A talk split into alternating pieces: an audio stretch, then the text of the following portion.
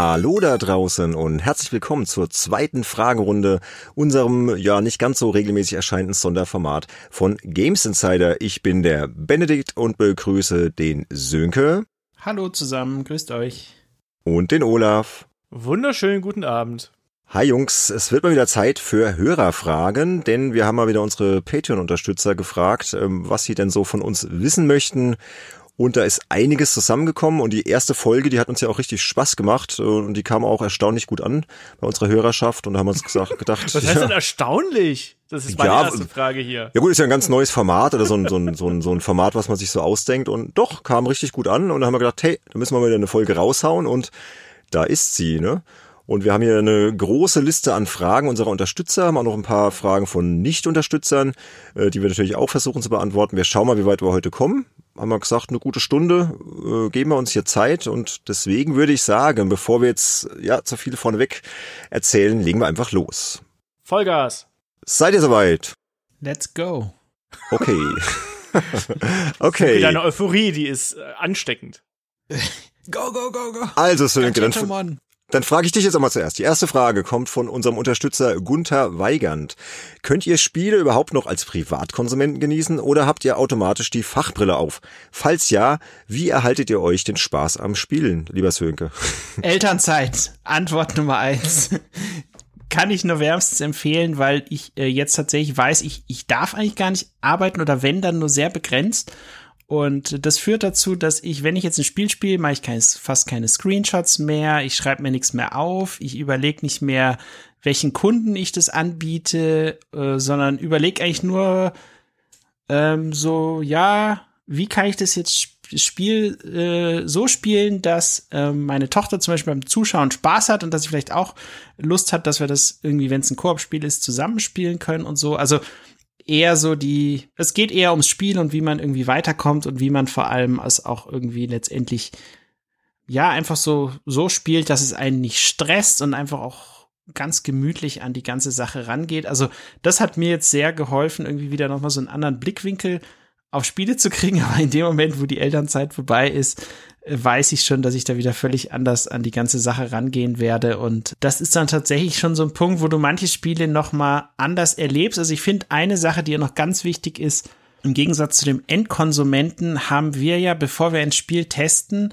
ähm, in der Regel nicht diese die, die, diese Eintrittshürde durch den Kauf des Spiels. Das sind jetzt irgendwie, keine Ahnung, 60 in Zukunft. Meistens, 75, ja, meistens. Mhm, genau, ja. 75 Euro vielleicht in Zukunft bei Next-Gen, wichtigen Next-Gen-Spielen das ist schon mal das Erste, was bei uns dann irgendwie wegfällt. Und ähm, ich glaube, jemand, der einfach vielleicht nicht so ein äh, großes Budget für Spiele hat oder sagt, okay, er will halt im Monat nur so und so viel Geld dafür ausgeben, äh, der überlegt sich dann eben doppelt und dreifach, äh, wie er das investiert und will dann aber auch, glaube ich, in dem Moment das Maximum aus seiner Investition rausholen, indem er es durchspielt, vielleicht noch mal New Game Plus, vielleicht noch mal ein Multiplayer mit Freunden und so und ähm, bei uns ist halt so Redaktionsschluss, wann ist der, bei welchem Medium, bis wann brauchen die den Test, wie schaffe ich das jetzt bis dahin irgendwie alles durchzuspielen und möglichst viel von dem Spiel zu sehen und allein dadurch, glaube ich, ergeben sich tatsächlich schon Unterschiede ähm, und man geht halt einfach irgendwie anders ran. Also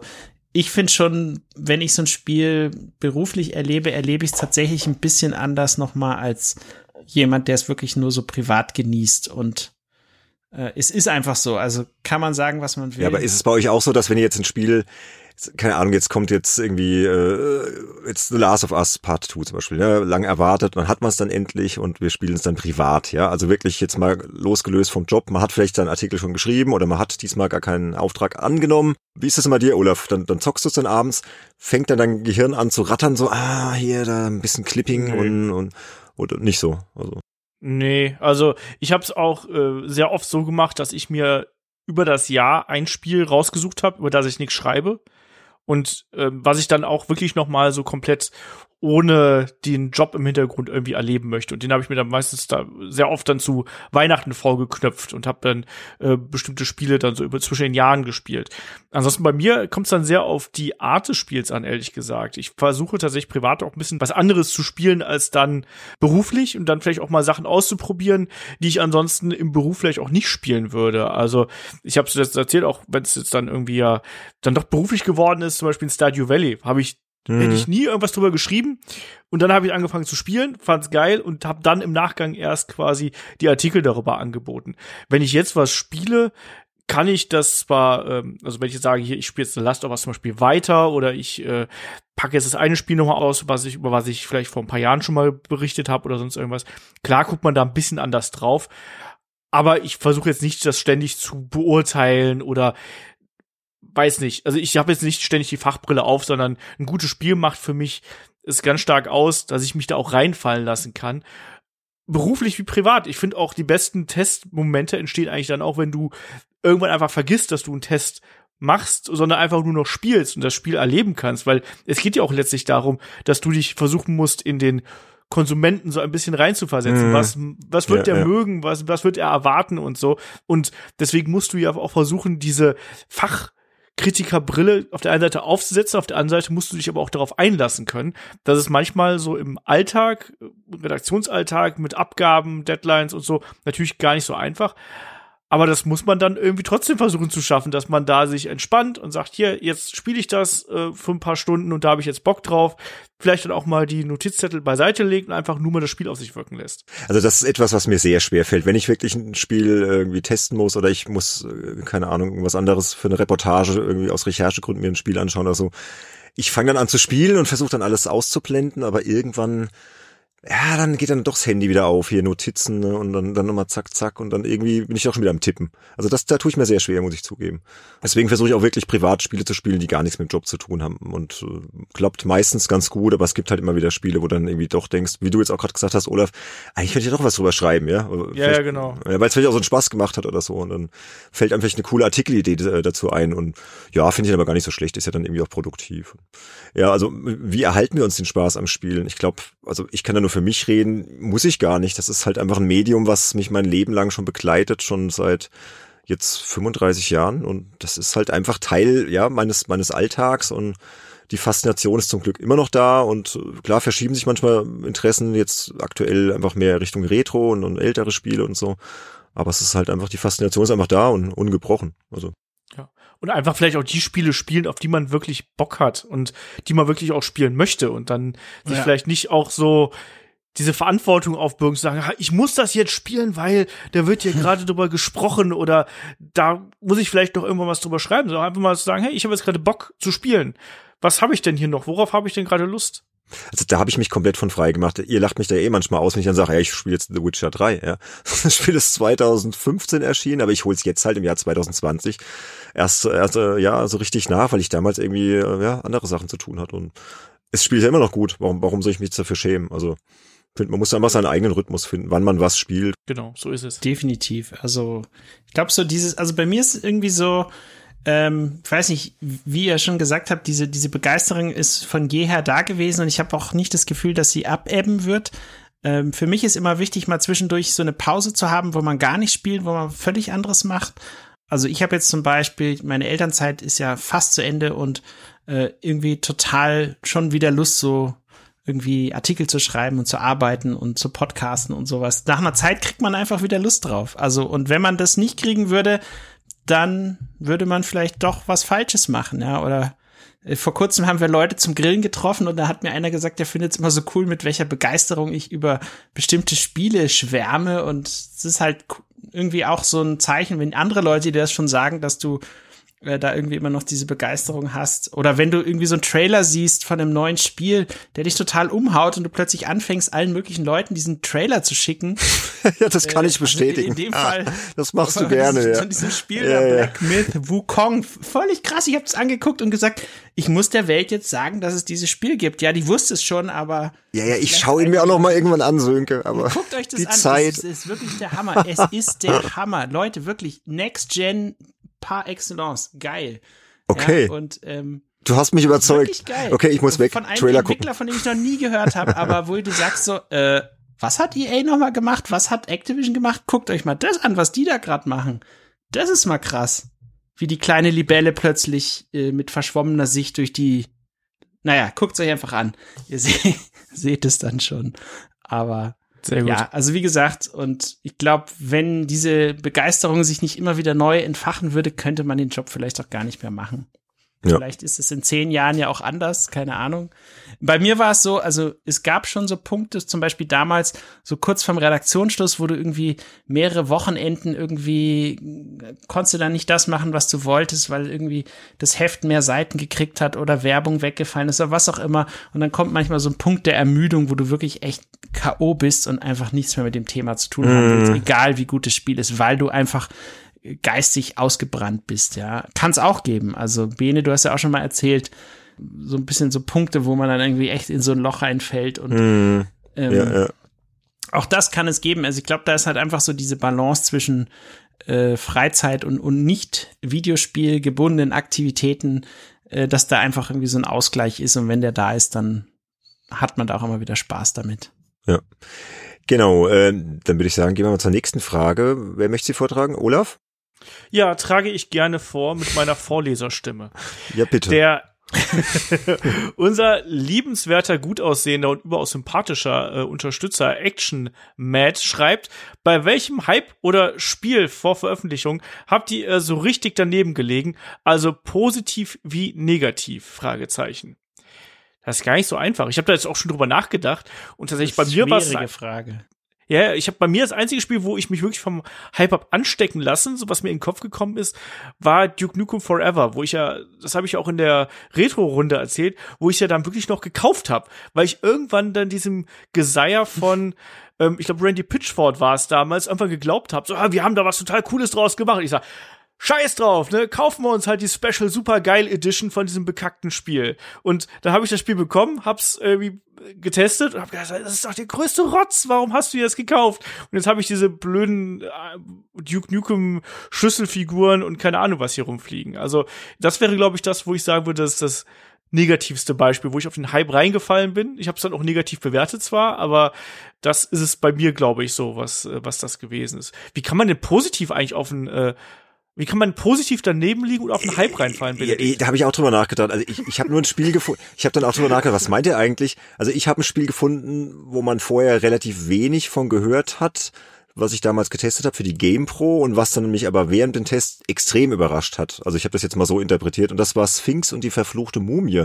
Das ist ein Jump'n'Run, das kam damals für PS2, Xbox und GameCube raus, 2004. Ich habe da überhaupt nichts erwartet und dann hat mir der Gunnar Lott damals irgendwie die Testversion geschickt und gesagt, hier, schau's dir mal an. Und das war richtig, richtig gut. Ähm, tolles Spiel, coole Charaktere mit so einer abgefahrenen Mumie, die die ganze Zeit irgendwie Quatsch macht und total liebenswert ist und so. Schöner Mix, so Action, Rätsel. Und halt diese, diese tollpatschige Mumie, die ist total hängen geblieben. Ich habe dem, glaube ich, 84 Prozent damals gegeben. Und ich habe gerade rausgefunden, dass dieses Spiel Ende Januar 2019 für die Switch veröffentlicht wurde. Ah, siehste. Ist anscheinend echt ein Geheimtipp und äh, das hat mich extrem positiv überrascht. Genau. Da, Ja. da, Entschuldige, da, da muss ich auch eingreifen. Jo. Weil bevor ich es wieder vergesse, ich bin ja jemand, dem fallen da so Dinge ein und zwei Minuten später, wenn jemand anders dann äh, einem das Fenster lässt, dann habe ich es vergessen. Bei mir ist was ähnliches mit Enslaved gewesen. Das war ein Spiel von Ninja Theory, Oh ja. Mhm. was richtig geil gewesen ist und was jetzt Gutes ziemlich genau Beispiel. zehn Jahre alt wird. Mhm. So, ein, so ein Metzelspiel war das, oder? So, so ein Hack and Slay, oder? Ja, Actionspiel, Third-Person-Actionspiel äh, mit ganz abgefahrener Grafik und irgendwie zwei Figuren, die aneinander gebunden gewesen sind und so. Sah ganz geil aus irgendwie. Ich äh, weiß, dass ich das damals total geliebt habe und total überrascht gewesen bin und das passend zu der Frage davor, das musste ich testen, hat eigentlich gar keinen Bock drauf gehabt und habe dann im Test gemerkt, wie sehr mich das fesselt und wie geil das ist. Und dann wirst du halt auch auf einmal bei richtig guten Spielen wirst du auch dann wieder vom Tester wieder zum, zum Fan in Anführungsstrichen, so blöd das jetzt irgendwie klingt, aber du wirst Mhm. wieder zum Spieler, der das Spiel geil findet irgendwo. Und das sind dann auch für uns als professionelle Spielekritiker irgendwo ist das dann glaube ich immer der beste Moment, wenn du quasi wieder so die, die Seite Das wechselst. hast du so schön gesagt. entdeckst. Ich bin gerührt. Ja, ist ne, das stimmt, so. ne, gebe ich dir vollkommen recht. Ja, ja und hier, ähm, Negativ-Hype vom Sönke nehme ich jetzt mal vorweg, um ein bisschen Zeit zu sparen. The Getaway. Ja. Oder Sönke? The Oh, Getaway. Getaway. The Getaway. Mm, Nee? Mit Getaway habe ich irgendwie gar nicht so viel. Das wurde doch total gehypt damals für die PS2, ne? so ein GTA-Klon, äh, die von Sony gepublished Ende Das war das 2002. Grauen damals. Das war das Grauen. Das weiß ich noch. Das hatte Das war Wahnsinn. kaputt. Ja, ja, das hatte sieben Millionen Euro Produktionskosten und wurde extrem im Vorfeld gehypt und dann kam es dann raus und ja, war dann irgendwie nicht ganz so geil. Und ich habe mal geschaut, Mhm. äh, Metascore bei Metacritic 72. Pff, Ich habe damals die Komplettlösung dazu gemacht für äh, unser, unser Magazin damals. Wir haben das Spiel am Sonntag bekommen. Es sollte, äh, wir haben die Cover-Story dazu auch gemacht. Also, äh, und es, wir haben es am Siehste? Sonntag bekommen Hype. und am Montag musste die, äh, Montag musste die Titelstory, äh, musste die Titelstory fertig sein. Das heißt, ich habe das dann freitags angefangen zu spielen. Samstag, Sonntag, Montag und da gab es so ein blödes Level, wo du irgendwie an Bomben vorbei, ich weiß nicht, ob da Laserdinger und das ganze Spiel war halt kaputt und die Steuerung war scheiße. Egal, ich äh, will da auch zu viel. Sönke, du wolltest was Genau. sagen. Ja, also bei mir, ähm, äh, also sagen wir so, ich habe einen Titel, den ich, also ich habe auch lange überlegt und mir ist nicht so richtig was eingefallen, aber ich habe einen Titel, wo es eine starke Diskrepanz gab zu dem, was ich beim Testen empfunden habe, versus dem, was ein Großteil des Internets darüber gedacht hat. Und zwar No Man's Sky. Äh, da gab es ja viele, die total geflucht haben. Ähm, au- auch absolut verständlich. Es gibt, man kann das sehr gut äh, untermauern. Nichtsdestotrotz fand ich No Man's Sky, wenn du überlegst, und das ist ganz wichtig, das haben viele am Anfang vergessen, wenn du das Ganze, was davor mit Werbung und so weiter gemacht wurde, wenn du das alles ausklammerst und wenn du einfach nur überlegst, das ist ein kleiner Entwickler, die haben, keine Ahnung, 15 Leute und die kommen da plötzlich daher und entwickeln ein gesamtes Videospiel-Universum prozedural generiert, also praktisch mit einer Mechanik, die einfach in der Form noch nicht in dieser Art von Spiel, zumindest meines Wissens nach, zu sehen war. Ähm, und ja, also das hat mich allein schon fasziniert. Irgendwie, du steigst in ein Raumschiff, fliegst los und kommst zu irgendeinem Planeten, den du, der einfach irgendwie von diesem Algorithmus generiert wurde und alles, was darauf passiert und so weiter. Klar, das Spiel hatte riesige Probleme am Anfang, aber es hat sich eben im Laufe der Jahre dann auch echt äh, basierend auf der Kritik sehr stark weiterentwickelt und es ist am Ende tatsächlich ein Spiel geworden, was ein Großteil der Community mittlerweile richtig stark findet. Ja, mittlerweile, aber, ja, aber der Hype war ja schon extrem am Anfang. genau. Ich glaube, es war schon diese Enttäuschung, weil ja jeder Planet dann irgendwie dann doch sehr ähnlich war, auch wenn da vielleicht klar andere Flora, Fauna und so, aber Und da waren doch auch viele Ver Versprechungen, die gemacht worden sind, die nicht eingehalten worden sind. Das war doch das Ja, Problem. ja, ja, ja, natürlich. Aber wie ich sag ja, wie gesagt, wenn du das alles mal ausklammerst und einfach nur, du, du schmeißt das Spiel rein und fängst an, das zu spielen. Und das hat mich damals tatsächlich, klar, ich habe auch viel geflucht und so, aber es hat mich trotzdem fasziniert. Ich habe damals, ich weiß gar nicht, ob ich für T-Online war es oder so einen Test geschrieben habe. Jedenfalls war ich am Anfang schon trotz all der Fehler irgendwie begeistert, dass das dieses Studio irgendwie gepackt hat, äh, diese Vision irgendwie äh, schon mal umzusetzen, ja. Und das äh, hat mir sehr gut gefallen. Mhm. Also insofern, und jetzt ist es ja sowieso äh, nochmal ein völlig anderes Spiel fast geworden mit Koop-Modus und was da alles drin ist. Also wer das nicht kennt, durchaus, also jetzt ist es auf jeden Fall im Zustand, wo man es durchaus mal angucken kann. hm, okay. Gut. Nächste Frage, Sönke, würde ich sagen, übernimmst du mal, oder? Äh, ja, kann ich übernehmen. Und zwar äh, kommt diese Frage von unserem äh, Patreon-Unterstützer Sebastian Hamers und der fragt, in der Making Max Folge mit Richard Löwenstein zum Amiga Joker kam das Thema Brettspiele kurz zur Sprache. Mich würde interessieren, wie ihr dazu steht. Nehmt ihr wahr, dass es inzwischen auch zahlreiche Brettspiele mit Computerspiellizenz gibt, in Klammern zum Beispiel Fallout, Witcher, Resident Evil, XCOM und viele mehr? Und er fragt dann, interessiert ihr euch für das äh, analoge Spielen? Äh, falls ja, was sind eure Favoriten? Oder packt ihr sowas nur an, wenn euch eure Kinder dazu zwingen? Ja, Bene, was sagst du dazu? Also, ich bin absolut kein Brettspieler und Gesellschaftsspiele-Fan, muss ich gleich mal vorweg sagen. Also ich bin da so ein bisschen geschädigt. Ich habe vier Geschwister und wir haben früher äh, dann manchmal zusammen gespielt. Ne? Hier so Klassiker, Monopoly, Mensch, ärgere dich nicht und so Geschichten. Und da gab es dann immer irgendwann den Punkt, dass es einen heftigen Streit gab, weil irgendeiner wieder irgendwas hatte oder so. Und ich will jetzt nicht auf meine Sch Schwestern schieben, aber doch, es waren meistens meine Schwestern. Und es gab irgendwann immer Stress und ich weiß nicht, mir ist das so hängen geblieben, dass mir diese Thematik nicht so zusagt und ich packe es tatsächlich sehr ungern an. Also Meine Kinder spielen sehr gerne so Gesellschaftsspiele, aber das muss dann eher meistens meine Frau übernehmen. Ich spiele dann halt lieber auf der Switch oder so mit ihnen.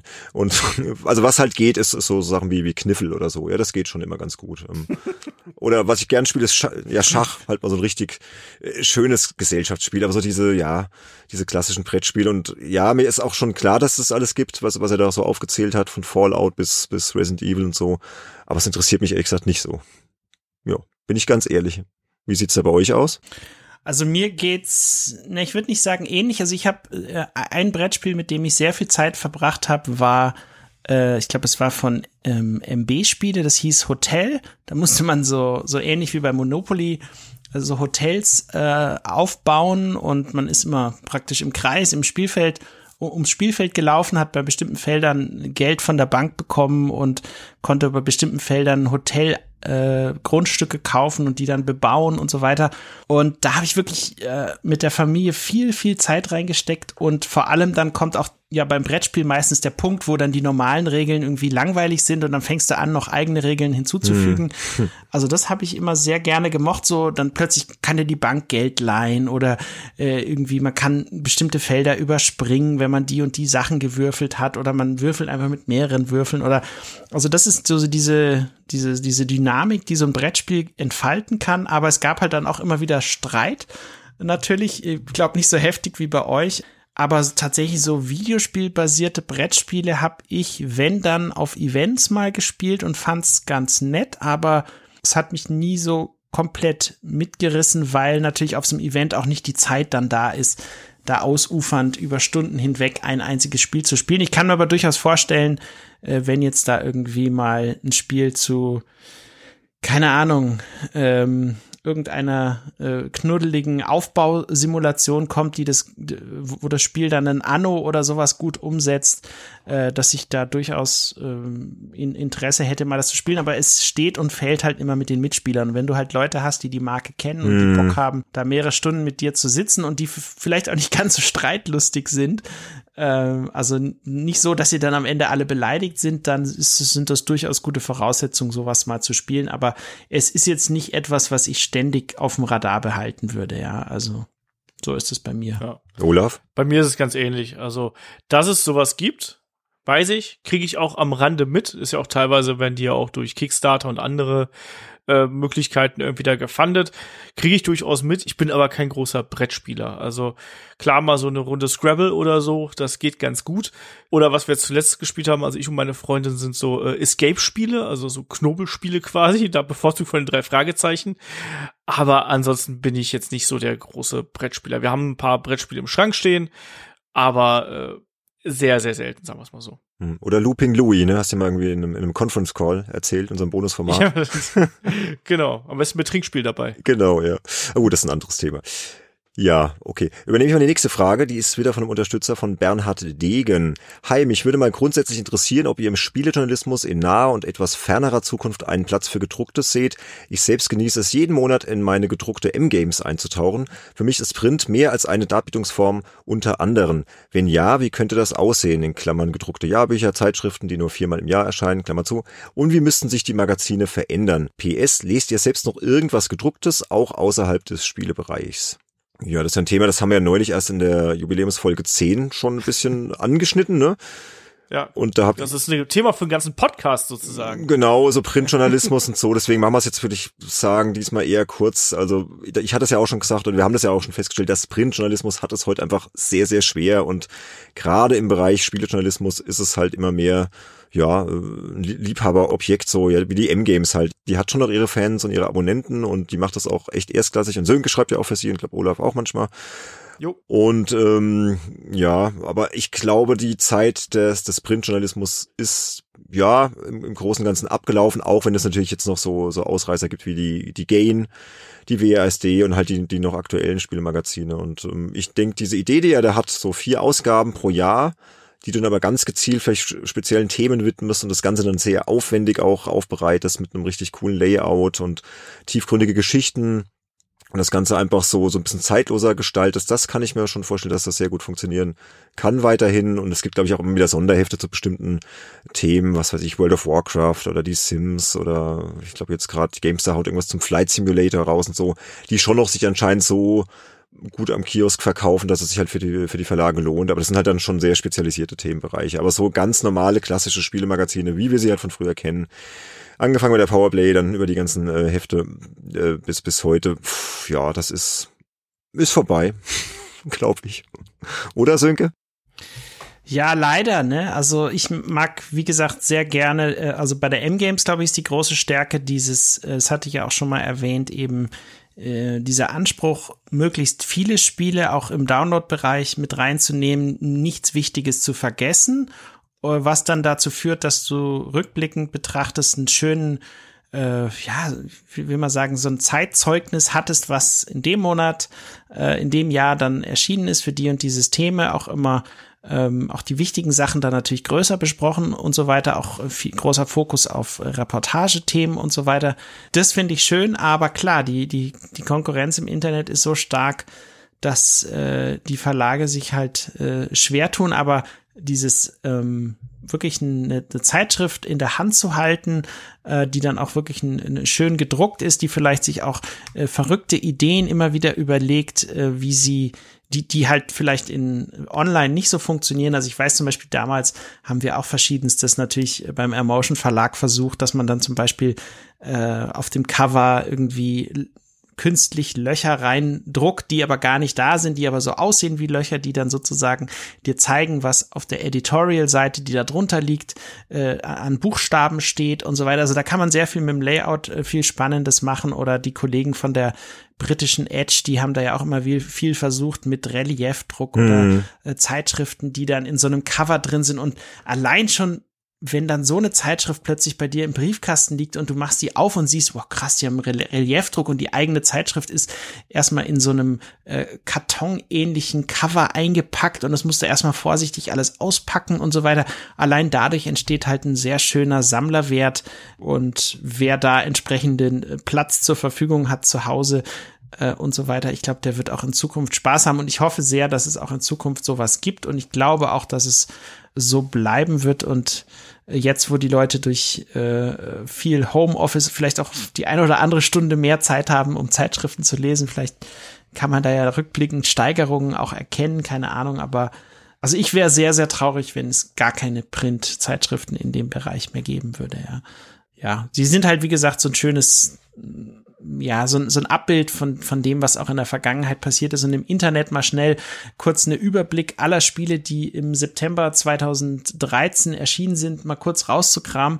Das mag über Google gehen, aber in einer M-Games oder was auch immer, in, einem, in einer, GameStar oder einem älteren Magazin, was es seit dem Zeitpunkt schon gibt, das, das ist einfach viel einfacher, wenn man diese Ausgaben denn dann vorliegen hat, ja.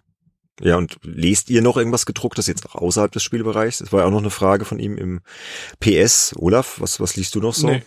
Ich lese eigentlich nur, nee, wirklich nicht. Also ich lese die meisten, also Bücher lese ich meistens auf dem äh, E-Book-Reader oder auf dem Handy. Hm. Ähm, Magazine auch äh, größtenteils auf dem Handy.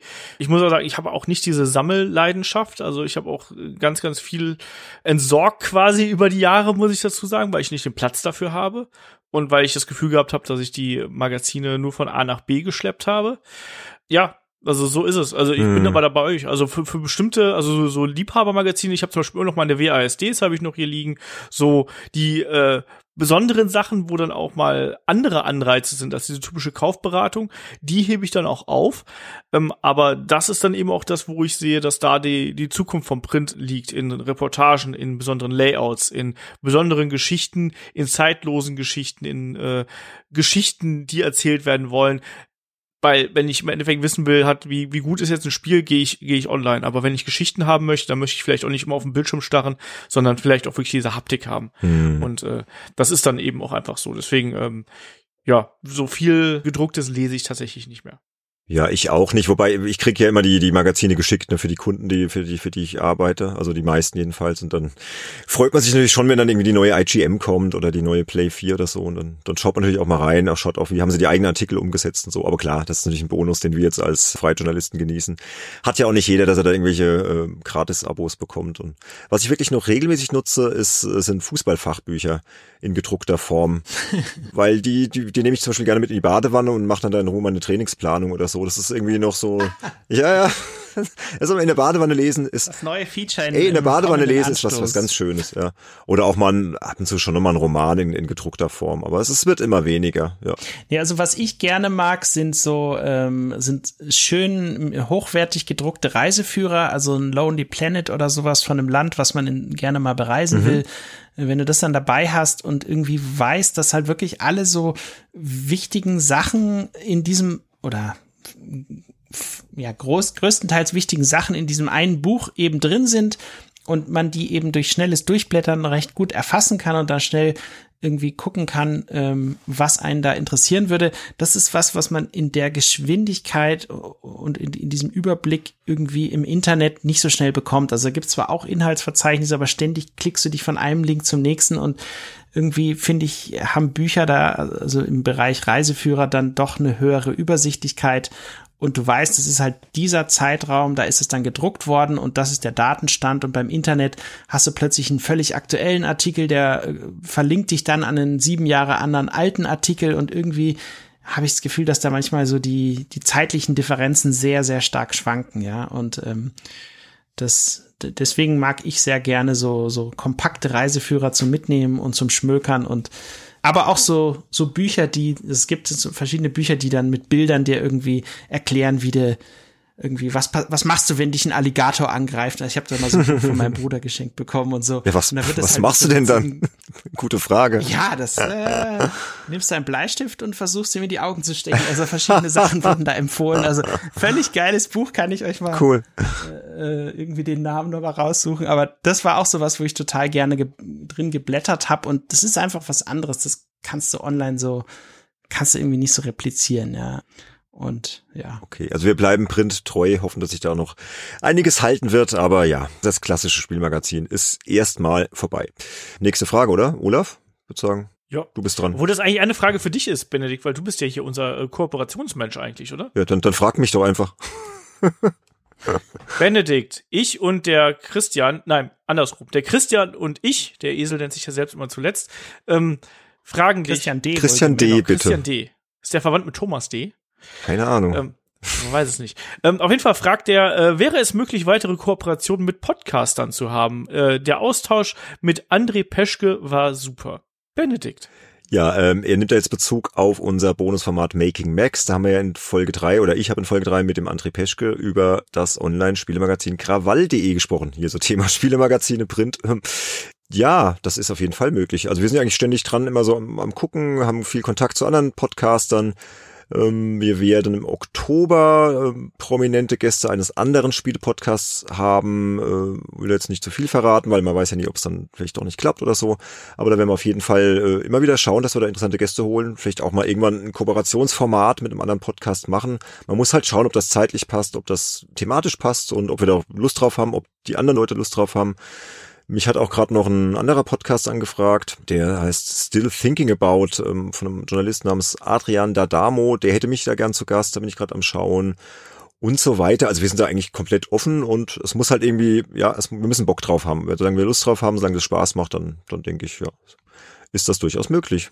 Ja, und wenn ihr auch Lust habt, hier Olaf Sönke und auch neuerdings dann der, der Andreas. So, nächste Frage.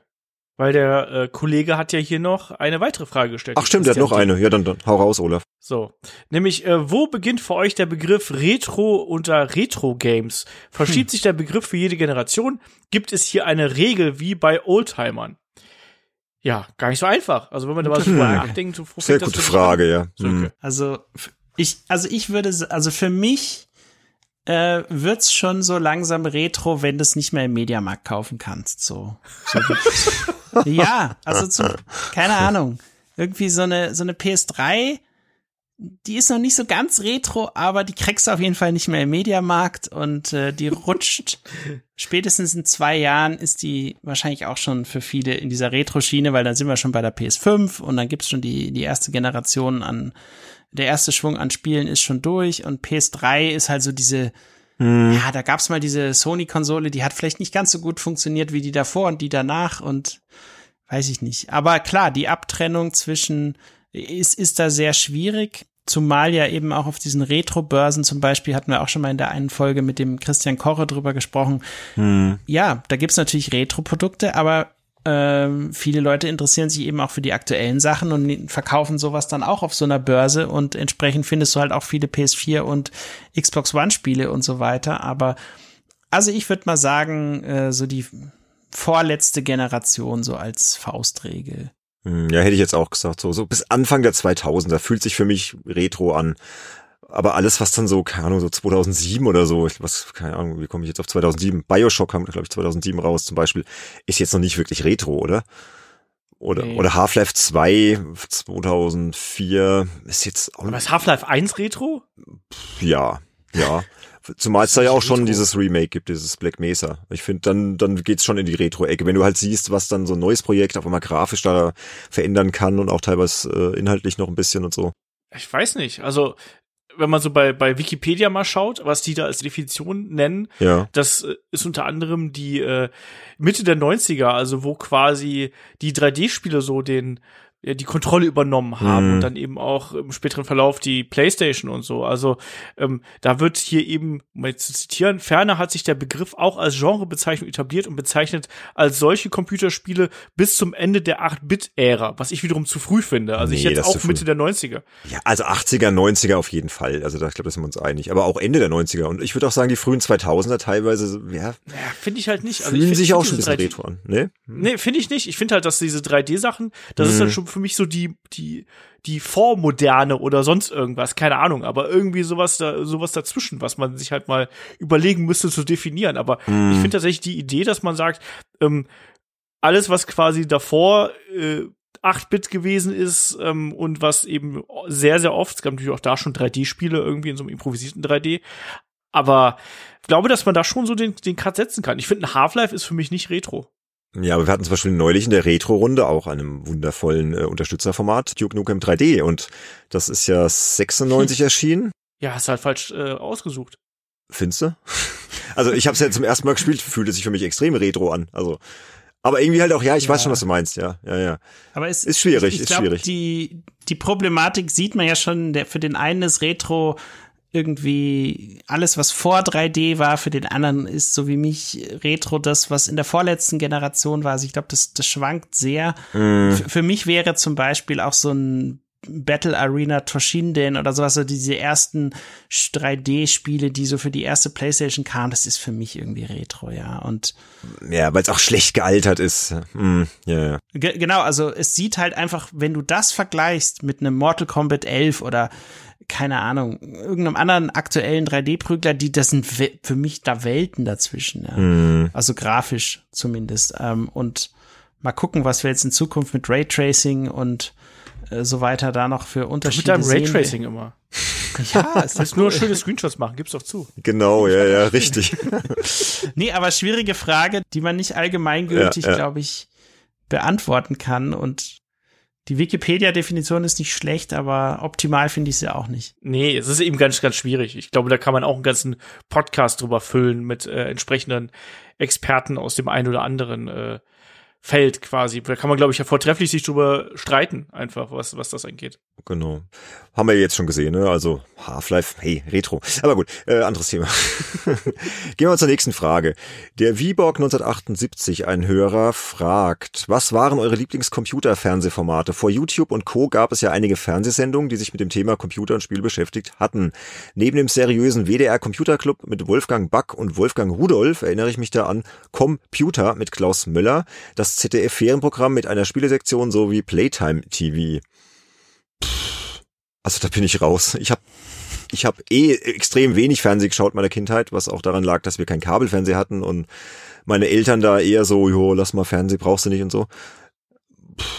Bin ich raus. Also ich habe damals äh, mit großer Begeisterung diese Sendung gesehen. Ich äh, habe teilweise solche die Sendung sogar regelmäßig auf Videokassette aufgenommen, weil ich, Äh, welche, welche meinst du jetzt konkret? ähm, das, da kommen wir jetzt zu dem Problem. Ich habe den konkreten Namen, ich glaube X-Base oder sowas gab es X-Base, eine, ja. Ah ja, eine mit Sendung. war da nicht der Andreas von Lepel, der der spätere Bravo Screen Fund Chefredakteur? Der war doch der Moderator. kann oder? sein, Ja, ja. mm. Also, und es gab eine Sendung, ich, ich erinnere mich noch total genau, und da lief ein äh, Video zu Lands of Lore. Das war, glaube ich, so ein Oh, Ren Tolles Render-Video.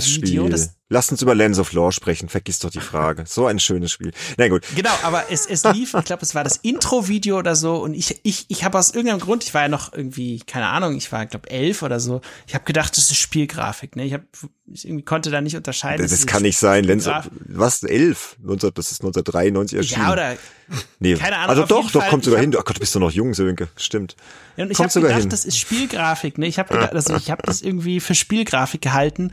Ich habe mir das Video dutzendfach angeschaut, immer wieder. Das war sowas von cool.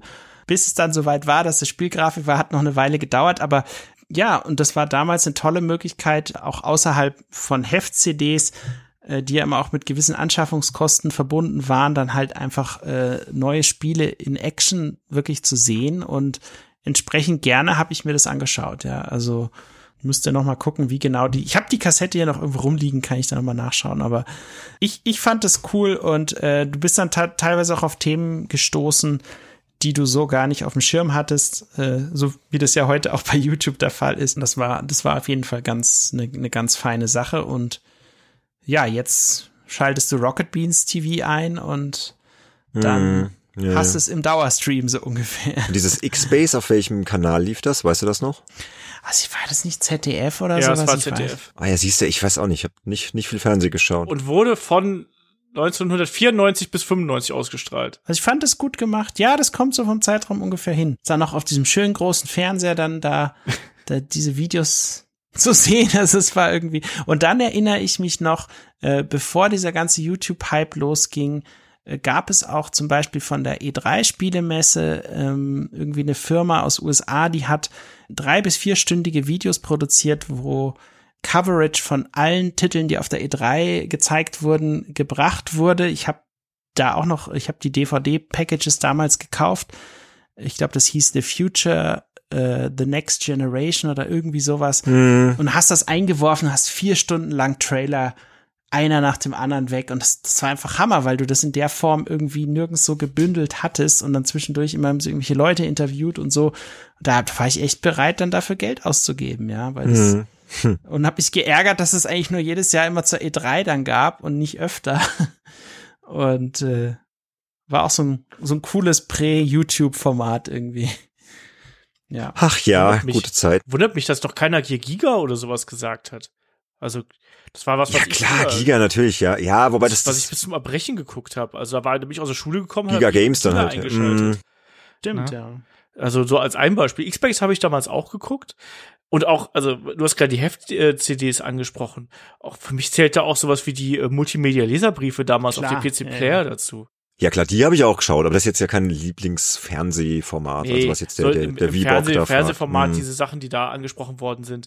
Ja, klar, Giga, natürlich Giga, doch, das hat man schon. Wobei Giga war ja auch schon Internet dann, ne? Also das, oder? War ja nicht nur im Fernsehen. Anfangs, anfangs nicht. Ich meine, das, das habe ich geguckt, das, das müsste so 97, 98 Pi mal Daumen gewesen sein. Da müsste ich irgendwie so eine Oberstufe gewesen sein.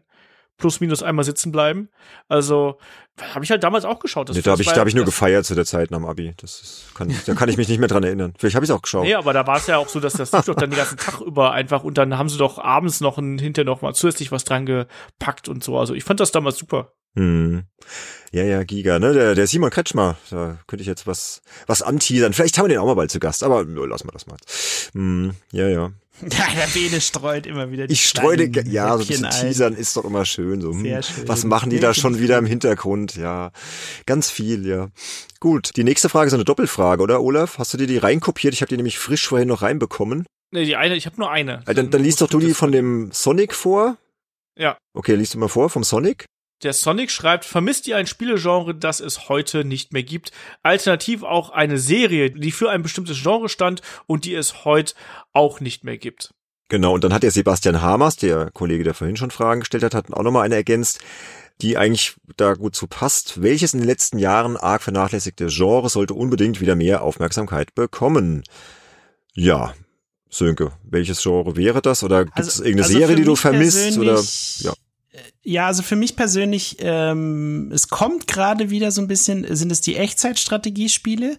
Mhm. Äh, also Command Conquer war ja ein guter Start jetzt irgendwie, dieses Remaster, aber dass wirklich ein großer bekannter Hersteller daherkommt, äh, so wie Blizzard das eben mit äh, StarCraft äh, vor allem gemacht hat und da wirklich ein richtig cooles Echtzeitstrategiespiel abliefert, was auch in den Medien dann überall die Runde macht. Das vermisse ich zurzeit so ein bisschen. Also zum Beispiel irgendwie könnte ich mir sehr gut vorstellen, ein Echtzeitstrategiespiel im Call of Duty Modern Warfare Universum. Das könnte ich mir zum Beispiel sehr gut vorstellen. Hat Activision aber noch nicht gemacht. Iron Harvest. Ja, Moment, wollte ich gerade sagen, Sönke, da bist du aber nicht, auf, genau, nicht ganz es, auf dem Lauf. Es kommt jetzt langsam ja. wieder. Iron Harvest ist genau. ein sehr, sehr schönes Beispiel. Äh, hat ja auch äh, sehr zufrieden oder sehr gute Wertungen äh, auf jeden Fall bekommen. Ich habe jetzt auch gerade hier, als ich zurückkam, irgendwie das Muster in der Post gehabt und will es unbedingt jetzt auch spielen.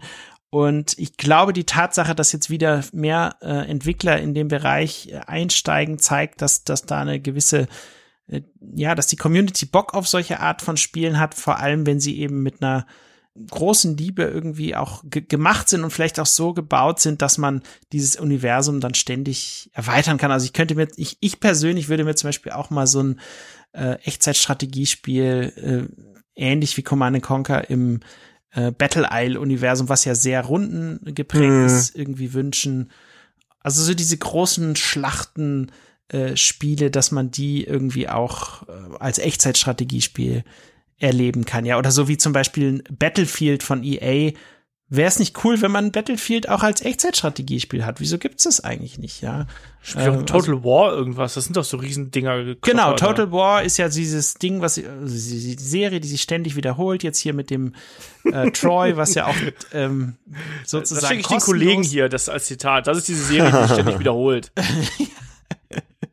nee, aber ähm, also da würde ich mir mehr wünschen noch persönlich, ja. Zumal das ja auch eine, eine hohe E-Sport-Tauglichkeit hat und da gibt's auch sicherlich äh, viele coole Indie-Titel, die man vielleicht gar nicht auf dem Schirm hat, wo sich der eine oder andere denkt, hey, spiele ich ja eh den ganzen Tag, äh, wieso redest du nicht über die und die Sachen? Aber wirklich diese ganz großen Marken, Call of Duty, Battlefield, äh, vielleicht hier äh, Killzone von Sony, das sind alles so Spiele, wo ich mir sehr gut, und bei Halo hat man es ja mit Halo Wars gesehen, dass das ganz gut funktionieren kann. Stimmt, ja. Äh, und mhm. Das würde ich mir einfach noch bei mehr bekannten großen Marken wünschen. Und ansonsten noch mehr Adventures. Gab es ja diesen Boom, aber ist ein bisschen runtergegangen. Jetzt vielleicht kommt da wieder mehr.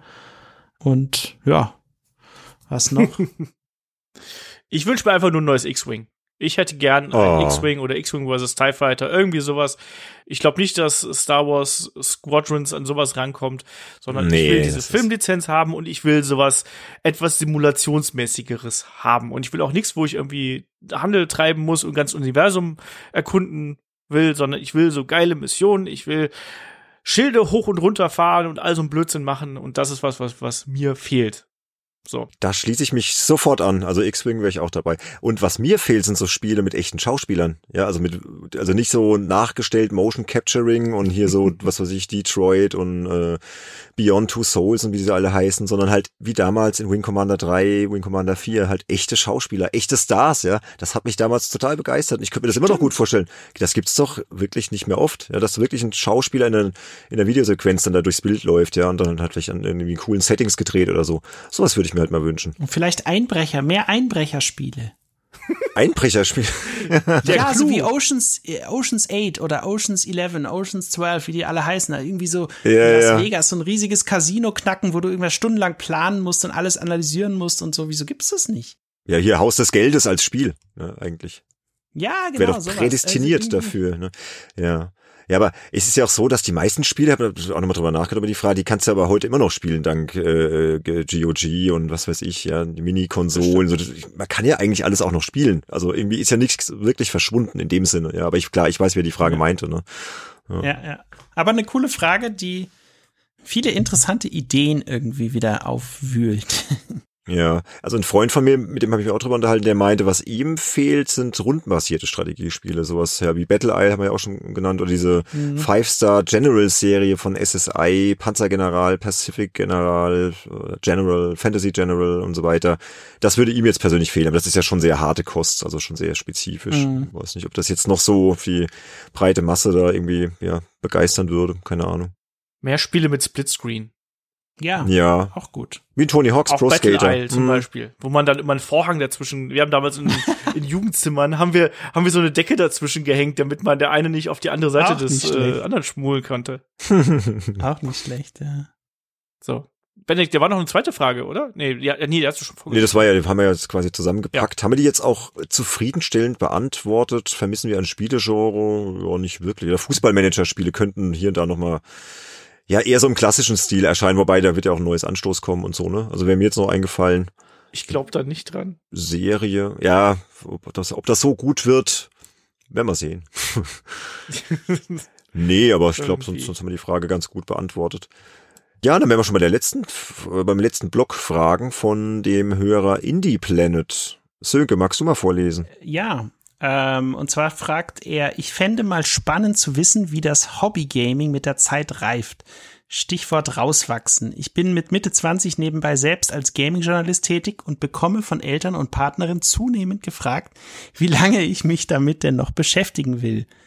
Gibt es den Moment, an dem das Arbeiten mit Games abstumpft und man das Hobby lieber Hobby gelassen hätte? Äh, ja, also ich glaube, es sind ja diverse Parallelen zum, schon zur ersten Frage, äh, die wir beantwortet hatten. Aber ich, ich weiß es nicht. Also ich glaube, da muss man, wenn man in dieser Position ist, äh, hart bleiben. Und wenn die Leute, Ja. wenn die Leute fragen, Ja, muss man. ähm, ja, ja. wenn die Leute fragen, keine Ahnung, also wenn man dazu steht und das erklärt und vor allem den Leuten auch mal vor Augen führt, also bei mir war das so, ich habe vielen dann irgendwie erstmal erklärt, welchen Stellenwert diese Branche mittlerweile hat und wie viele andere Branchen sie schon überholt hat. Und als den Leuten das zunehmend bewusst wurde, kamen dann diese Fragen auch deutlich weniger. Und insofern äh, weiß ich nicht, also ich glaube und und letztendlich ist auch so, viele Leute, die selber in unserem Alter sind, haben meistens schon in irgendeiner Form mit Videospielen zu tun gehabt und da kommt oft diese Frage gar nicht. Für die ist es eher normal, dass jemand auch eben, sei es nun als Medienschaffender oder Entwickler oder Influencer oder wie auch immer in der Branche arbeitet und dort sein normales Geld verdient und das ist dann irgendwie gar nicht so was Außergewöhnliches oder irgendwie was Negatives, sondern das ist halt einfach einer von verschiedenen Jobs, die man eben heutzutage machen kann, ja. Und Hm. Aber klar, die ältere Generation, die selber vielleicht auch nie ein Videospiel gespielt hat, die kriegt man da, glaube ich, am besten mit rein, indem man sie einfach mal selber Spiele spielen lässt und ihnen vielleicht mal den ein oder anderen ZDF-Beitrag in der Mediathek vor Augen führt, wo sie von äh, Von äh, X-Base. k- ja oder von koreanischen äh, E-Sport-Events, die dann vom koreanischen Präsidenten eröffnet werden oder wie auch immer, wo man wirklich sieht, äh, was das für eine Relevanz in einigen Ländern mittlerweile hat und wie viele Millionen und Milliarden Dollar dort jedes Jahr erwirtschaftet werden. Ähm, und wenn einem das mal so richtig bewusst geworden ist, dann kriegt man, glaube ich, doch recht schnell dann einen gewissen Respekt auch vor der Branche und dem, was, was dort geht und was, was dort geleistet werden kann. Und was, was ich auch immer noch gemacht habe, so mal zu erzählen, äh, Gaming ist halt nicht nur Gaming, sondern es kann zum Beispiel auch für Therapiezwecke eingesetzt werden. Äh, Stichwort äh, Spinnenangst therapieren oder äh, Leute therapieren, die posttraumatische Belastungsstörungen haben und so weiter. Da gibt es sehr viele tolle äh, interaktive Möglichkeiten, diesen Leuten äh, über Spiele oder spieleähnliche Anwendungen zu helfen. Und das wird nicht mehr belächelt. Im Gegenteil, äh, da wird immer weiter geforscht und die Leute freuen sich, dass es diese Möglichkeiten gibt und wie äh, effektiv man sie nutzen kann. Ja. Genau, und viele, die dann irgendwie das so belächelnd anschauen, die haben, also meine Erfahrung sagt, die haben meistens selber nie ein Videospiel auch nur angefasst und mal wirklich länger sich als vielleicht zehn Minuten damit befasst, ja. Und da hilft es oft, die einfach mal spielen zu lassen oder die im Koop-Spiel mal mitspielen zu lassen und so weiter. Also das Hm. Ja, ja. Oder zumindest mal Szenen zu zeigen. Manche Leute, die können mit den Medien ja gar nichts anfangen. Also den Ja. brauchst den Controller gar nicht in die Hand äh, drücken. Die wissen gar nicht, was sie machen sollen. Aber halt einfach mal denen zeigen, was es alles so gibt, ja, und wie vielfältig das mittlerweile ist. Es gibt ja wirklich jedes Genre äh, wird irgendwie abgedeckt und, und oder hier Kooperation mit bekannten Schauspielern oder so. Manchmal kriegt man auch Leute damit, dass man sagt, hier, Keanu Reeves, äh, einer der, der bestbezahlten Hollywood-Darsteller, er ist jetzt äh, Hauptdarsteller in, in, in einem Computerspiel, ja und, und so Geschichten halt oder oder hier Death Stranding der der Norman Reedus von von The Walking Dead und so. Also ich glaube, so kriegst du Leute auch ganz gut, dass die mal sehen, oh, die das verschmilzt ja langsam auch hier mit, mit dem Film und mit Hollywood und so, ja. Versuch den Leuten doch vielleicht einfach mal zu erklären, warum dir das so viel bedeutet. Was ist das Besondere daran? Warum bist du da mit Feuereifer und mit Herzen dabei? Ich finde gerade, wenn so Verwandte und äh, ja hier die Partnerin einen sowas fragen, finde ich das Mhm. schon ein bisschen schwierig. Also ich finde das Nee, aber genau genauso gehe ich da auch dran, so wie du es gerade gesagt hast, dass du dann sagst, warum es einem selbst so wichtig ist. Ja. genau. Also das was also du gehst doch auch nicht dahin und sagst, sag mal, wie lang Mutter, wie lang möchtest du dich eigentlich noch mit diesem Garten befassen? Oder sowas. Oder schön. keine Ahnung. Also das, das ist doch, ich finde das eine total respektlose Frage. Es Ja, geht doch darum, das dass man hier an irgendwas, an irgendwas einfach seine Freude hat. Oder du gehst euch dahin, wie lange möchtest du dich noch mit Filmen befassen? Oder mit Mm, Serien? ja, ja, oder mit sonst irgendwas? Es geht hier um einen Zeitvertreib, um etwas, was man gerne tut. Und da sollte man doch vielleicht die Leute am besten damit abholen, indem man denen erklärt, hey, deswegen finde ich das geil und deswegen soll man das auch vielleicht nicht irgendwie so ähm, äh, irgendwie so verstecken oder sonst irgendwas. Und das hatten wir ja schon in der ersten Frage. Ich mache das ja bei meinem Thema Wrestling, was ja noch viel, viel, viel, viel, viel nischiger ist als Gaming und auch auf Außenstehende noch viel absurder ein bisschen, ein bisschen. wirkt, kann ich auch total nachvollziehen. Mm, Ich habe es bei ganz vielen Freunden tatsächlich auch so geschafft, dass ich zu denen gesagt habe, komm mal mit, mm, mm. komm mal mit dahin. Ja. Ein paar haben gesagt, boah, nie wieder. Und ein paar haben gesagt, ja, finde ich geil und ich komme da auch noch gerne noch mal mit. Ja, aber genau so ist es ja, ne? Wenn, wenn du jemandem das dann mal zeigst und der dann da, da reinschnuppern kann, klar, er muss es jetzt nicht total äh, geil finden, aber er, vielleicht kann er oder sie es dann nachvollziehen. Ne? Also ich Genau, finde die Frage schon halt. frech, wenn ich jetzt drüber nachdenke. Jetzt, jetzt nichts hier gegen deine Freundin Indie Planet, ja. Wir kennen sie ja auch gar nicht, die gute Frau, aber würde mich jetzt meine Partnerin sowas fragen? Also, Ja. also meine Frau, ja, ist null Spielerin, die kann mit dem Medium überhaupt nichts anfangen, die ist noch so ganz altmodisch, die liest wirklich Bücher, jede Woche mindestens eins, besser zwei oder drei im Urlaub, dann auch mal irgendwie, keine Ahnung, täglich eins, ja, die, die liest und liest und klar, Serien schauen geht auch, aber das Medium Spiel ist ja total fremd, sie kennt's halt über mich und über die Kinder und so, aber sie respektiert's halt hundertprozentig, weil sie weiß, was mir das Medium gibt. Und ich habe das halt auch mal erklärt, dass das für mich halt ein Medium ist, was mir unfassbar viel gibt, was, was unglaublich, äh, ja, viel darstellen kann, was Filme meiner Meinung nach eben nicht können oder Bücher, sondern dass ich da halt wirklich in Rollen schlüpfen kann und, und Sachen verkörpern kann. Und, und vor allem, Benedikt, was du vorhin in dem Conference Call, die, den wir da vor dieser Folge aufgenommen haben, Mhm. gesagt hast, mit diesem Kommunikationsaspekt, das ist für die, vor allem für die jüngere Generation, Genau, aber ja, natürlich ja, auch ja. für alle anderen extrem wichtig geworden. Du, also ich habe zum Beispiel auch hier so eine äh, Gruppe von Vätern, die kenne ich aus dem Kindergarten meiner Tochter und wir zocken halt irgendwie alle äh, zweite Woche mal was zusammen und das äh, da wird nicht mehr von den äh, Ehefrauen gefragt, so was macht ihr da eigentlich? Die, für die ist es eigentlich irgendwie auch normal geworden, dass die da halt irgendwie zocken und dass sie vor allem dabei halt auch einfach quatschen, ja. Das, das ist irgendwie sowas von normal geworden, dass man eben, ja, statt zu telefonieren, spielt man halt, während man quatscht. Also irgendwie, äh, so wie das dein Sohn halt in Fortnite gemacht hat auch. Ja, ja, klar, für dich ist das vollkommen normal. Da ist dann irgendwie noch WhatsApp nebenher im Laufen und dann wird sich verabredet und manchmal ist das Headset vom Freund kaputt, dann wird halt dabei dann irgendwie, ja, keine Ahnung, telefoniert oder so, ja. Also die finden da immer Wege zu kommunizieren, ne? Genau, aber auch eben irgendwie so dadurch dann eben diese eigene Geschichte, äh, die sich dann durch die Situation ergibt. Und ich weiß noch irgendwie hier dieses Deep Rock Galactic, der Bohrer bohrt einen Kilometer langen Tunnel nach oben und der Mitspieler wird vom Bohrer erfasst und an die Planetenoberfläche geschleudert und irgendwie so witzige Geschichten, die dann da entstehen und die man auch einfach mal erzählen kann in einer Runde von Leuten, die nichts von dem Spiel wissen, aber wenn dann eben klar wird, okay, die haben da mitgemacht und so, dann werden die auch schon mal neugierig und wollen sich das mal angucken und so. Genau, aber ich glaube, es ist einfach auch eine gewisse Normalität äh, reingekommen. Und jetzt habe ich gerade gesehen, hier, so mein Schwiegervater hat mit meiner Tochter Mario Kart gespielt und nicht ich war derjenige, der ihn davon überzeugt hat, sondern sie hat gesagt, ich will, dass du jetzt mitspielst, sonst bin ich sauer auf dich. Und dann hat sie ihm den Controller in die Hand gedrückt und Ach, haben Mario herrlich. Kart gespielt. Das ist ja cool. Und das war einfach der Hammer, ja. Und plötzlich wurde ihm klar, was Mario Kart ist, ja. Und da braucht es keine Artikel, sondern eben nur das Enkelkind, was es halt einfach äh, gemacht hat. Und äh, ja, das ist äh, mhm. für mich zu, zum größten Teil Normalität geworden und die Leute, die da zweifeln, ich glaube, das Beste ist, sie einfach selber spielen zu lassen und irgendwie so, dass keine Konkurrenz entsteht, sondern dass man sie mit einbindet, ja. Und ihnen vielleicht auch mal dann zu sagen, was es für coole Jobs halt auch gibt und was diese Leute in diesen Jobs, ich meine, E-Sportler, was die auch verdienen können. Ich meine, da, da schwanken natürlich auch die, die Gehälter und Honorare von doch eher sehr schlecht bis so gut, dass man nichts anderes mehr sich vorstellen mag, ja, so ungefähr. Ja, aber damit holst du halt keinen ab. Klar, wir ja. sagen dann, oh ja, aber das ist ja dann, das ist ja eher so eine emotionale Geschichte hier, glaube ich, wo dann die, ne, deine, deine Angehörigen da so ein bisschen davon überzeugen musst, wie, wieso du da irgendwie dich da reinfallen lassen kannst. Und ich glaube, das machst du am besten auf diese emotionale Schiene. Ich habe das immer in der Weise versucht, dass ich wirklich mit Feuereifer darüber erzählt habe. Und normalerweise, wenn wenn Leute dich kennen und wenn du denen das wirklich erklärst, warum du das geil findest und warum du das Spaß dann hast, es ist doch vollkommen, also abgesehen davon ist es auch vollkommen egal, womit du da deinen Spaß hast. Ne? Also es kommt auch noch mit dazu.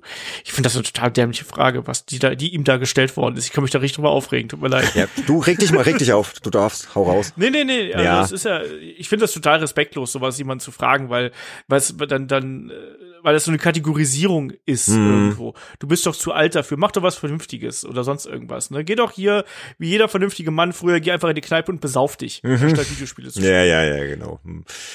Ja. Aber ich glaube, diese Frage wird's, wird in 20, 30 Jahren kein Mensch mehr stellen. Weil ich sehe es ja auch an meinen nee, Kindern und ich, oder, oder bei den Jungs meiner Fußballmannschaft und so, für die ist Spiele ganz normal. Das ist für die einfach ja, ein ganz normales Hobby, ja, und, und das ist das ein, ist ein, Bücher eher was, was vielleicht nicht so normal ist. Genau, genau. Da bist du dann eher so verschroben, wenn du noch Bücher liest in 30 Jahren, keine Ahnung.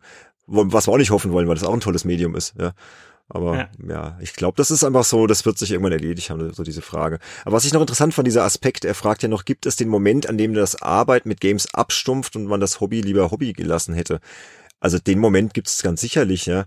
Ist ja auch so, weil wir ja alle auch, auch hier freiberuflich sind, immer wieder Themen irgendwie ran schaffen müssen. Auch jetzt hier für, für das Podcast-Projekt. Man plant dann halt teilweise über Wochen voraus und so. Und es gibt dann schon immer wieder Momente, wo ich denke so, oh, ey, hm, was machen wir jetzt in Folge 17 da hm, und hier und und da braucht man vielleicht auch mal eine Pause mal davon und sagt, komm, scheiß mal drauf jetzt für heute, du hast jetzt dir genug Gedanken gemacht und dann kommt es aber auch wieder irgendwann zurück, die Lust dran. Also ich finde, das ist schon wichtig, dass man sich da ein paar Pausen gönnt und, und sagt, ja, jetzt, jetzt vielleicht die Kreativität auch mal weg für einen Moment und ja, gerade weil es vielleicht auch ein bisschen abstumpft. Aber ich kann mir zum Beispiel vorstellen, jemand, der für, ein, keine Ahnung, äh, für, für ein Magazin arbeitet, was halt äh, Haushaltsgeräte testet, der kann halt auch recht schnell an den Punkt kommen, vielleicht der kann schnell abstumpfen. Ist, ja. Schon wieder eine Waschmaschine. Die Spiele dann deutlich abwechslungsreicher äh, und spannender. Ja. Ähm, in jeder, in vielerlei Hinsicht würde ich mal behaupten. Ja, man erlebt ja auch einfach tolle Geschichten durch Videospiele. Ich will jetzt nicht wieder auf den Events rumreiten oder so, aber es ist ja auch schon so, dass man gerade in so einer kreativen Branche wie der Videospielentwicklung, du hast ja so viele verrückte, interessante sympathische, abgedrehte Menschen einfach um dich rum, ja, die, ja, ja. die voller Kreativität und Ideen strotzen. Und manchmal bist du ja auch aus so, kommst du aus Interviews oder auch aus Terminen raus, ich so, boah, krass, was, was ich da wieder irgendwie, was, was mir da jemand für einen Input auch gegeben hat. Das darf man ja auch nicht äh, irgendwo unterschätzen, dass du ja auch immer wieder neue, neue Gedanken bekommst. Und das ist ja das Tolle an Videospielen, dass sie es immer wieder sich neu erfinden und dass die Menschen, die damit arbeiten, ja auch nicht irgendwo da in irgendeiner Kohlemine sitzen, sondern die sitzen da ja auch und machen das mit Feuereifer und machen das mit Liebe und mit Kreativität und mit Energie. Und das kriegt man auch mit, wenn man die Menschen dahinter ein bisschen mehr kennenlernt und nicht nur fragt, wie viele Levels hat das Spiel und äh, wie lange brauche ich, bis ich es beendet habe und gibt's Mikrotransaktionen, sondern wenn du dahinter mal blickst, dann kriegt man ja auch mit, was da einfach drinsteckt. Und da sind so tolle Menschen dabei, Weiß ich nicht. Danke, ich Olaf, ich weiß. Ich, ich, wusste, ich, ich, ich wusste, dass du mich magst. Danke. Bei, bei, bei Interviews muss ich immer dran denken, wie, wie, äh, ähm, wie ich mal ein Interview mit, mit Joseph Harris äh, geführt habe. Mhm. Das ist hier Brothers A Tales of Two Stons und ähm, wie ist das letzte, dieses Gefängnisspiel? Wo ah, ja, A Way Out, glaube ich, oder? Genau. Und wenn du mit dem, mit dem habe ich mal, habe ich, hab ich sein eigenes Spiel dann irgendwie eine halbe Stunde oder drei oder Stunde gespielt. Und was der dir dann irgendwie da erzählt und ich weiß, einmal habe ich ihn irgendwas gefragt und dann guckt er mich an und meint so, guck mir in die Augen, sehe ich aus, als würde ich das hier als Witz ansehen. Und ich so, nein, so, nee, ist alles cool, ich finde das total legitim, dass du es gefragt hast, aber und dann erklärte einem halt die Vision und die, ähm, die, die Euphorie dahinter. Und das sind dann so die geilen Momente und die nimmst du halt auch einfach mit und die vergisst du nicht. Und ich glaube, wenn man mit dem Arbeiten, mit Spielen abstumpft, dann liegt das vielleicht auch an der eigenen Arbeitsweise, glaube ich. Hm, noch dazu, ja, klar.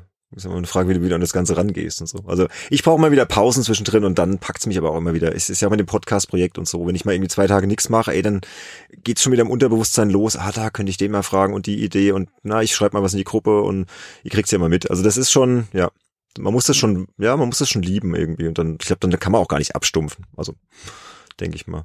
Ja, aber hier, er hat noch eine, eine zweite Frage dran gehängt, die so ein bisschen jetzt aber auch schon reinspielt, äh, der Indie Planet. Und wie denken Freunde und Verwandte über das Hobby, den Beruf, besonders hinsichtlich der väterlichen Verantwortung? Sönke, wie ist das mit der väterlichen Verantwortung? Ja, also ich finde dies natürlich wichtig, dass man die äh, sozusagen weitergibt und dass man die einhält und dass man da nicht einfach sagt, hey, spielt doch was ihr wollt, ist mir scheißegal, hauptsächlich ich habe meine Ruhe.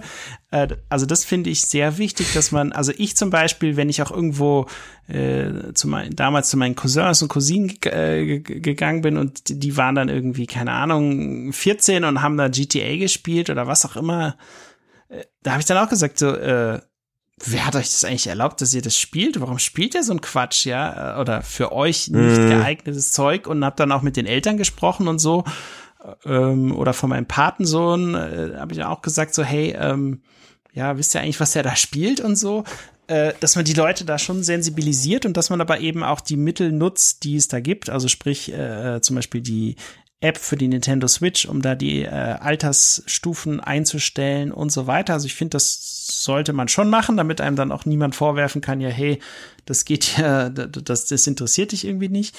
Ich kenne aber leider auch eben sehr viele Fälle, auch was man so von Schulen hört, also von wirklich acht- oder neunjährigen, die dann damit prahlen, dass sie mal wieder gestern irgendwie drei Stunden GTA gespielt haben. Und dann denke ich mir auch, also hm, ja, ja. haben die, ja, also sorry, aber da haben die Eltern einfach, das ist denen völlig egal oder sie haben die Kontrolle verloren äh, im Sinne von, die wissen vielleicht gar nicht, dass das ist was diese, was in diesen Spielen abgeht und was da passiert und so. Und äh, das kann dann auf verschiedenen Ebenen auch echt zum Problem werden, ja. Und insofern äh, sollte man da doch sehr aufpassen. Und ich glaube, viele Leute finden es gut, wenn man äh, dann auch irgendwie selber sagt, dass man da aktiv eingreift. Und entsprechend wird es dann auch respektiert, wenn man dann eben sagt, okay, ich habe das jetzt in der Konsole so eingestellt, dass mein Kind, was halt irgendwie sieben ist, die darf halt dann nur Sachen spielen, die ab sechs Jahre sind, aber die ab zwölf Jahre Sachen, die funktionieren dann halt nicht, ja. Nee, sehe ich genauso. Ich, also ich befasse mich auch immer sehr damit, was meine Kinder spielen. Ich schaue mir das dann auch an oder die müssen mich dann auch fragen, wenn sie jetzt irgendwas Neues installieren wollen auf dem Handy oder, oder auf dem iPad oder so. Oder hier mein, mein Sohn jetzt hier äh, Xbox äh, Game Pass oder so, oder schauen wir uns schon immer das Spiel zusammen an. Der wird jetzt elf, ja dann erlaube ich ihm unter Umständen schon mal ein Spiel ab zwölf Jahren, wenn ich denke, das verkraftet er oder das ist thematisch irgendwie passend und so. Ich finde, man muss sich immer damit befassen, aber klar, wir haben durch jetzt, wir drei den Vorteil, wir stecken da sehr tief drin in der Materie. Aber das würde ich mir halt von anderen äh, Eltern auch öfter mal wünschen, dass die sich auch mal wirklich mhm. genau anschauen, was macht mein Kind da eigentlich den ganzen Tag, ja, oder ja. warum sind die jetzt da so begeistert von Brawl Stars, ja, mit den Lootboxen und dass das vielleicht auch, ja, irgendwie einen krassen Suchtmechanismus vielleicht haben kann, das erkennen manche anscheinend nicht so. Also, ja, also aber ich denke, dass da bin ich auch schon so wie du, dass ich da meiner Verantwortung äh, ja gut nachkomme, denke ich zumindest. Ja, und es, es gibt ja auch genügend Möglichkeiten, da einzugreifen, vorab durch verschiedenste Software und was auch immer. Und ja, im ja. schlimmsten Fall muss man halt echt die komplett die Notbremse ziehen und das Ladekabel konfiszieren oder was auch immer. Ich, ich sag nur, Family Link ist eine tolle App von, von Google. Ja, da kann man auch mal das Handy einfach sperren, ja, wenn es dann einfach mal gar nicht funktioniert, gerade sagst so, Sohnemann, zack, Sperre. Ja, und dann ist es halt. Nee, aber ganz wichtig, was du angesprochen hast, dieser Punkt, so wirklich zusammen mit dem Nachwuchs sozusagen mal so zu besprechen, so, hey, ähm, worum geht's in diesem Spiel eigentlich? Wie, wie, wie gefällt dir das? Warum gefällt dir das? Was gefällt dir nicht? Was würdest du vielleicht an dem Spiel anders machen, wenn du derjenige wärst, der das Spiel entwickelt? Und so einfach so dieses Gespräch über dieses Spiel, dass das Kind irgendwie auch mitbekommt, hey, ähm, dass, dass, dass der Elternteil sich einfach dafür, dass diese Thematik letztendlich auch irgendwie zum gewissen Grad interessiert. Also und ja. dann kommen die Kinder manchmal ganz von alleine und fragen so, hey, guck mal, ich habe hier das neue Spiel gesehen, wollen wir das nicht mal äh, zusammen uns angucken oder du spielst mal und ich guck mal zu oder so. Also mhm. ich glaube, das entsteht dann ganz automatisch, so dieser Dialog und Dann müssen die Kinder auch nichts heimlich spielen und irgendwie Angst haben, dass man sie dabei entdeckt oder so, sondern es ist dann halt einfach normale Sache, die man zusammen macht, ja. Ja, wobei ich bin dann auch schon so manchmal ist dann halt nach einem harten Arbeitstag, wenn dann halt am, beim Abendessen dann heißt es dann wieder, oh, ich habe das in Brawl Stars die Trophäe und was weiß ich. Und manchmal da sage ich dann so, Leute, es ist jetzt mal Feierabend. Ich verstehe deine Begeisterung. Kannst mir vielleicht ein andermal erzählen, aber für den Moment braucht der Papa jetzt auch mal Ruhe vom Thema Spiele. Weißt du so, ich bin auch ganz ehrlich. Ja, ja. Finde, dass man auch schon mal sagt, so ist mal gut jetzt so, dass die auch wissen, okay, nur weil der Papa da jetzt irgendwie beruflich was mit zu tun hat, kann er jetzt nicht den ganzen Tag nur über Spiele reden. Gut, das liegt aber natürlich auch daran, dass du, dass es ja dein Job auch ist, ne? Also, ja, ja, klar, klar. Mhm. Das ist, aber das ist ja auch vollkommen verständlich. Nee, aber ansonsten gehe ich da sehr konform. Ich bin ja mal gespannt. Auf mich kommt das ja dann irgendwann in sehr vielen Jahren zu. Oh, Dauert sehr viel. Das geht ganz schnell. Warte mal ab. ja, aber es sind ja trotzdem sehr viele Jahre. Ja. Ja, sind schon einige noch. Ja, ich sah auch ja. schon Zweijährige mit dem Smartphone. Also das machst du natürlich nicht, Olaf, aber man weiß ja nicht. Natürlich nicht. genau. Ja, und was Freunde und Verwandte so denken, die haben das bei mir zumindest mittlerweile akzeptiert. Und was halt auch ein ganz guter Punkt ist, äh, teilweise profitieren die ja auch von meinem Job. Ne? Irgendwie ein Kumpel mit einer PS4, so kommt dann vorbei, ah, hast mal vielleicht ein neues Spiel? Und ich so, ja klar, hier, was, was brauchst du? Hier kannst du ruhig mal, aus, kannst du ruhig mal ausleihen, hier irgendwie Promo-Version davon oder hiervon. Und also die, die freuen sich dann. Ich habe tatsächlich eher so dieses gegenteilige Beispiel. Also dieses so, dass viele dann auch eher so ein bisschen also jetzt mal böse formuliert, neidisch irgendwie sind. Also mhm. dem Motto, ey, cool, du darfst das, du bist ständig irgendwie, vor Corona-Zeiten bist du oft unterwegs, du siehst hier coole Orte, du triffst irgendwie interessante Leute. Mhm. Man lernt ja dann noch hier oder hier und da mal so ein oder anderen Promi irgendwie kennen und macht mit dem Interviews. Also ähm, das ist, glaube ich, schon für viele einfach auch so eine Geschichte, wo man sagt, er sagt, ja, ich sitze hier halt den ganzen Tag im Büro und mach das und das gibt's halt auch immer wieder. Also, dass da eher Leute dran interessiert sind, was du überhaupt machst und was das bedeutet, mit der, was du da dein Geld verdienst. Ja, aber es, es ist halt so. Ja, und, äh, gibt ja den dummen Spruch Augen auf äh, bei der Berufswahl, ne? Und, ja. ist dann halt so. Dann müssen die mit klarkommen. Und dass das nicht nur ein Traumjob ist, das haben wir ja auch schon hier in diesem Podcast, glaube ich, ähm, auch schon, schon besprochen, in, in Folge 7 zum Beispiel. Und ja, das ist dann halt so. Genau das. Sönke. So ist es. Sönke, wolltest du noch Gute was Frage zu, auf jeden Fall. zu der Frage noch was ergänzen oder haben wir sie zufriedenstellend geklärt? Hm, ich glaube, das haben wir schon ganz, ganz gut geklärt. Und ja, was vielleicht auch helfen kann, einfach mal wirklich, wenn es dann hoffentlich mal wieder geht, die, diese Leute einfach mal schnappen und mit auf eine Gamescom zerren und äh, oh einfach Gott. mal gucken. Zerren, ey, du kommst jetzt mit. Ich will nicht. Doch, ja, aber, aber du kommst. Das ist echt nicht böse gemeint, aber du überzeugst doch niemanden davon, wie geil Videospiele sind, indem du sie in überfüllte, überfüllte Hallen mit 80 Minuten Wartezeit fürs nächste Spiel irgendwie bringst. Ja gut, Sören gemeint ja, natürlich weiß, Pre Pressecenter, es, es ne, ist doch klar an. hier. Es kommt sehr stark, es kommt sehr stark auf die Person an, aber ich zum Beispiel, also wenn ich jetzt zum Beispiel mein Dad, der ist auch relativ aufgeschlossen, der spielt zwar keine Videospiele, aber wenn ich den jetzt mal auf so eine Gamescom mitnehmen würde und ihm mal so verschiedene Sachen zeigen würde, also wäre höchst interessiert, äh, das alles irgendwie so zu sehen, ja. Das, das, das würde ihm, glaube ich, total äh, gefallen. Und ja, wenn du vorgehst und dein Pressebadge vorzeigst und sagst, hier, Fastpass, Fastpass, wir wollen gern dran vorbei. Dann, dann geht das, ja. Hm. Am Fachbesuchertag oder so, ja. Ja, genau. Aber so ein normaler Messetag, also jemand, der da überhaupt nichts mit ja, zu tun hat. Boah, ich mir überfordert, dass du damit dezent, machen, ja. ja, so, so. Das äh, ist, ist so, als ob du jemand eine VR-Brille verkaufst, wenn du ihm gleich in irgendeine schnelle Rennsimulation setzt. Das funktioniert natürlich auch nicht, aber wenn du es hm. geschickt machst und das, den Excitement-Grad so nach und nach steigerst, dann kann das durchaus funktionieren, glaube ich. Ja, dann sind wir jetzt tatsächlich schon durch mit allen Fragen, die es aktuell noch gab. Und äh, das heißt hier schon. Schon, jetzt haben wir doch schon wieder über eine Stunde. Ah, Leute, wir schaffen das einfach nicht. Ja, äh, genau. Wir sind durch. Ähm, wir freuen uns, dass wir es geschafft haben. Und äh, falls ihr da draußen Lust habt, uns auch mal Fragen zu stellen, könnt ihr es natürlich auch gerne tun. Zum Beispiel einfach eine E-Mail schreiben an info@spielejournalist.de oder ihr besucht unsere Webseite www.spielejournalist.de oder ihr werdet äh, Patreon-Unterstützer, auch eine Möglichkeit äh, auf www.patreon.com slash gamesinsider.